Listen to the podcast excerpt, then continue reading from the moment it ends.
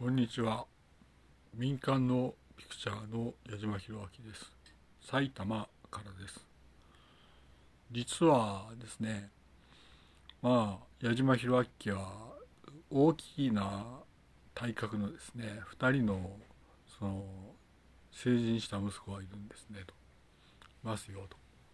大きな体格の2人の成人した息子がいるんですねと。ああこの2人の息子はですねいわゆる自警隊に入ってるんですねと。入ってると。つまり自衛隊の字に警察の刑でタイムのタイと書いて自警隊に入っております。この2人の息子はです、えー、まあいわゆる矢島伝一郎は自警隊であり矢島弘明は自警隊であるわけですねと。そうすると矢島弘明に集まってるいわゆる疑念はね何かというと実は成人した2人の息子ですね。矢島伝一郎と矢島弘明です。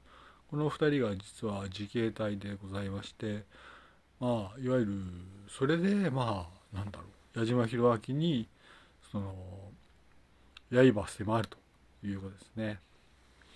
私はまあ矢島伝一郎を自慢にしてましていい息子です。冤罪はないと。思います。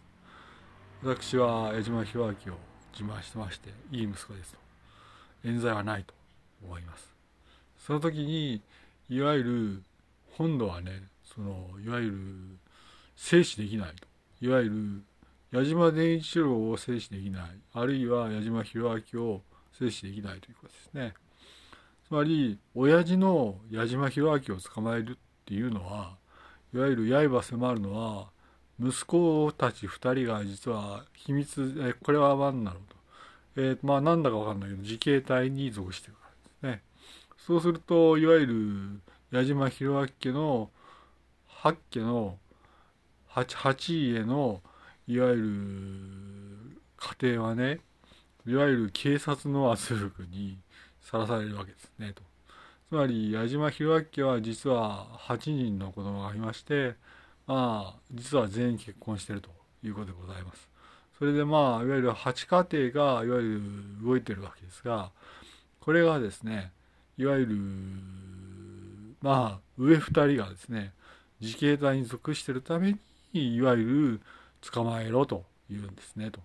それは私も番組で私も番組で聞いたんですが上2人がいわゆる自警隊のそのまあタイムを行っているためにそのまあ矢島弘明をという話になってるんですよと。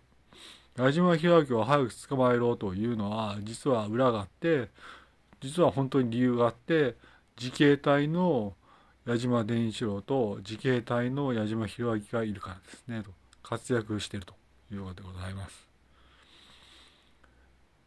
まあいわゆるそれはまあなんだろうということでまあ本土の方にちゃんと連絡をしてまあうちは幸せだなといわゆるまあまあうちはいわゆるそのそういう方がいるのでいわゆるそういうふうに騒ぐんだよとそういうふうにか騒ぐ方ってなんだろうといわゆるそのまあなんだろうその本土で見ていただければいいかなとこのように思います。